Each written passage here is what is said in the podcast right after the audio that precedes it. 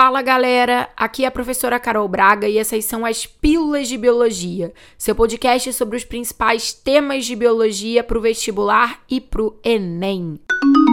Galera, na pílula de hoje eu venho falar com vocês sobre recombinação gênica na meiose. Meiose, que é a divisão celular que tipicamente produz células sexuais, células reprodutoras, como os gametas na maior parte dos animais e os esporos em plantas e alguns fungos. Bom, o processo meiótico é classicamente conhecido por todos vocês como um gerador de variabilidade genética. E o processo relacionado a isso é justamente o de recombinação entre genes. Por isso que a gente chama de recombinação gênica ou genética. E eu quero justamente explicar um pouco mais na pílula de hoje sobre esse processo para que vocês compreendam de uma forma um pouco mais profunda, sem simplesmente ter a coisa decorada, sem nenhum entendimento, sem nenhuma conexão. O processo de recombinação gênica meiótica, ele basicamente vai envolver o crossing over, que também é chamado de permuta gênica, e vai rolar na prófase 1 da meiose, e a segregação independente dos cromossomos homólogos, independente ou aleatória, que vai rolar na anáfase 1 da meiose. Então eu vou explicar cada um desses dois processos agora para vocês de uma forma super descomplicada, ok? O crossing over, ele vai gerar variabilidade genética entre genes que se encontram no mesmo par de cromossomos homólogos, genes que se encontram ligados entre si, que é o que a gente também chama em genética de linkage entre os genes.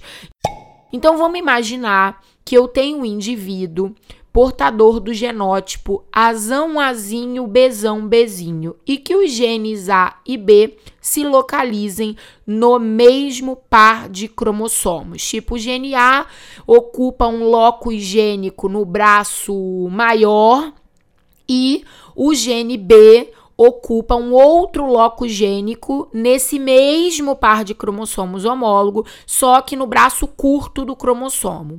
Muito bem. O que vai acontecer é o seguinte: no momento da prófase 1 da meiose, ocorre a sinapse cromossômica. O que, que, é isso? É a aproximação, é o pareamento entre os cromossomos homólogos. Nesse pareamento, as cromátides internas elas começam a se emaranhar, elas começam a se sobrepor umas às outras num fenômeno chamado de quiasma. Graças a essa sobreposição entre as cromátides homólogas, ocorrem quebras seguidas de fusões dessas cromátides. A partir daí, a cromátide, por exemplo, que era do cromossomo materno e veio ligada o azão junto com o bezão, vai acabar se recombinando permutando com a cromátide do cromossomo de origem paterna que veio com o azinho ligado ao bezinho. Qual o resultado disso? Simplificadamente, a formação de cromátides recombinantes, onde o azão materno passa a vir ligado com o bezinho paterno onde o azinho paterno passa a vir ligado com o besão materno.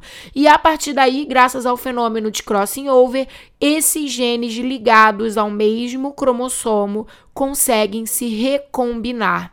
E a gente passa então para esse genótipo do duplo heterozigoto que eu mencionei com vocês como exemplo, a gente passa a ter quatro gametas formados. Os gametas parentais, que são aqueles com a combinação original, que eu aqui no meu exemplo tô te dizendo que era o azão ligado ao bezão no cromossomo da minha mãe e o azinho ligado com o bezinho no cromossomo do meu pai. Além desses, a gente também vai passar a ter os gametas recombinantes.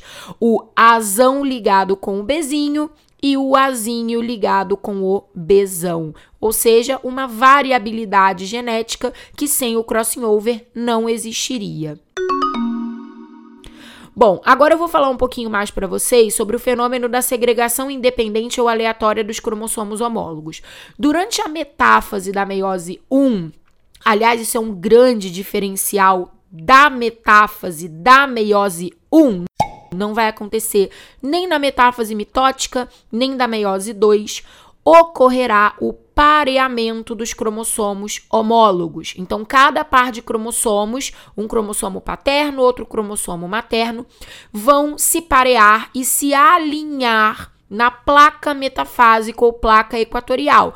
Presos às fibras do fuso acromático, vocês certamente sabem do que eu estou falando. Pois é, esse processo de organização dos cromossomos homólogos na, na placa metafásica, ele é aleatório. O que eu quero dizer com isso? Não existe uma regra de que todos os cromossomos de origem paterna sempre ficam do lado direito da placa. Todos os cromossomos de origem paterna sempre ficam do lado esquerdo. Não tem essa regra, gente é aleatório. Em cada meiose, a combinação no par número 1, um, o cromossomo da mãe vai ficar do lado direito da placa metafásica e do pai do lado esquerdo. Em relação ao par número 2, inverte. Em relação ao par número 3, volta para a primeira composição. Enfim, isso é muito aleatório a partir dessa aleatoriedade da organização da placa metafásica no pareamento dos cromossomos homólogos, na hora de ocorrer a anáfase dessa meiose 1, que é onde os cromossomos homólogos vão se separar, fazendo com que haja redução de ploidia nas células filhas, ocorre um fenômeno de variabilidade. Por quê?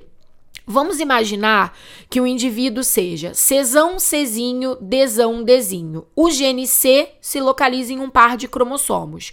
O gene D se localiza em outro par de cromossomos. A partir daí, eu quero que você imagine assim, ó. O cromossomo que tem o Czão, eu recebi do meu pai. O cromossomo que tem o Czinho, eu recebi da minha mãe. O cromossomo que tem o Dzão é o do meu pai, o cromossomo que tem o Dzinho é o da minha mãe. Dependendo de como esses cromossomos se organizem na placa metafásica, a gente pode separar o Czão indo para o mesmo gameta que o Dzão, o Czinho indo para o mesmo gameta que o Dzinho.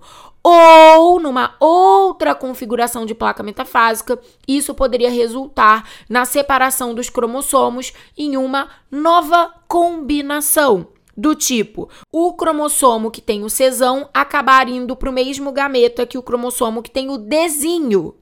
E, consequentemente, o cromossomo que tem o Czinho ir para o mesmo gameta que tem o Dzão.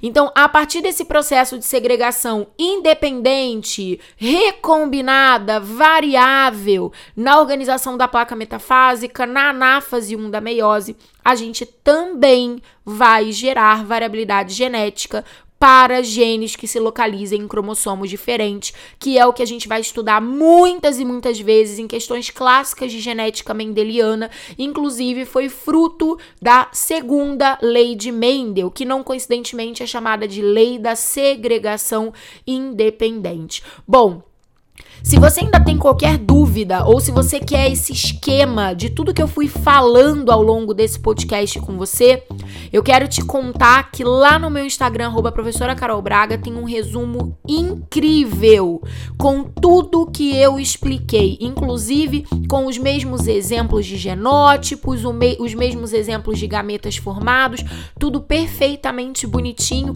e pronto para você pegar, usufruir, use e abuse, tá? Se você é inscrito na minha comunidade do Telegram, eu também vou te enviar o PDF desse resumo maravilhoso. Se você não é inscrito ainda na comunidade, não perde seu tempo vestibulando de medicina, seu louco. O link de inscrição da comunidade fica sempre na bio do meu Instagram, tá bom? A gente se vê semana que vem. Toda quarta-feira tem uma pílula novinha para você. Beijo e tchau.